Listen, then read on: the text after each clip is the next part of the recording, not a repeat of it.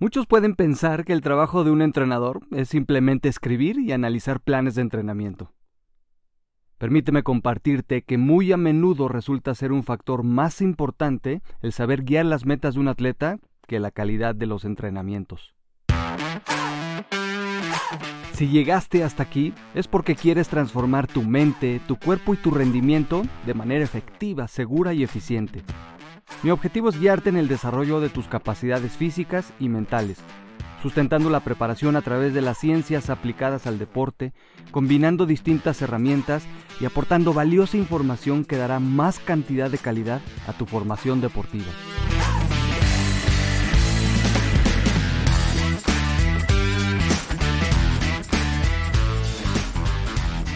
Bienvenidos a Formando Campeones.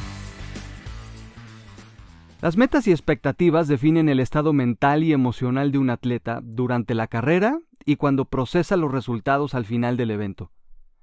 Por ello es fundamental que los entrenadores contribuyan a definir la función que tiene cada uno de los bloques en el macrociclo de entrenamiento, en las sesiones clave y en los eventos preparatorios.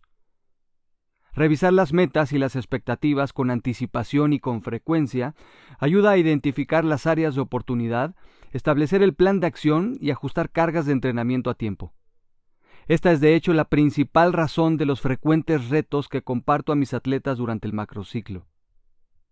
Lo primero a considerar para que fluya el coaching es saber cuál es el resultado esperado de una competición o de una temporada y en este caso, la respuesta no siempre puede ni debe ser ganar, sino aprender más. El objetivo ideal debe ser que el entrenador y el atleta estén en la misma página en términos de un resultado esperado.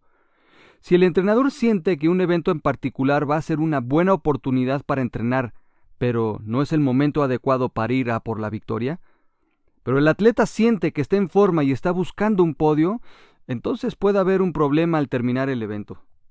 Alcanzar las expectativas deseadas debe implicar la comprensión por parte del atleta de lo que se está buscando en cada periodo, etapa y fase en el macro, para poder alcanzar de forma eficiente las metas planteadas a corto, mediano y largo plazo. Otro tema importante es comprender que el atleta puede estar en su mejor forma física, pero si no lo está de forma emocional, todo puede estar perdido. El cuerpo hace lo que la mente dice, por eso es tan importante que el estado emocional de un atleta también se entrene para un evento. Ayudar a comprender el proceso de desarrollo es el primer paso para asegurarse de que un atleta esté mentalmente en el espacio correcto. Una vez trabajada esta etapa, es importante complementar el análisis de los posibles factores estresantes externos que podrían provocar un diálogo interno negativo o dudas el día de la competición. ¿El atleta está lidiando con más estrés laboral de lo normal?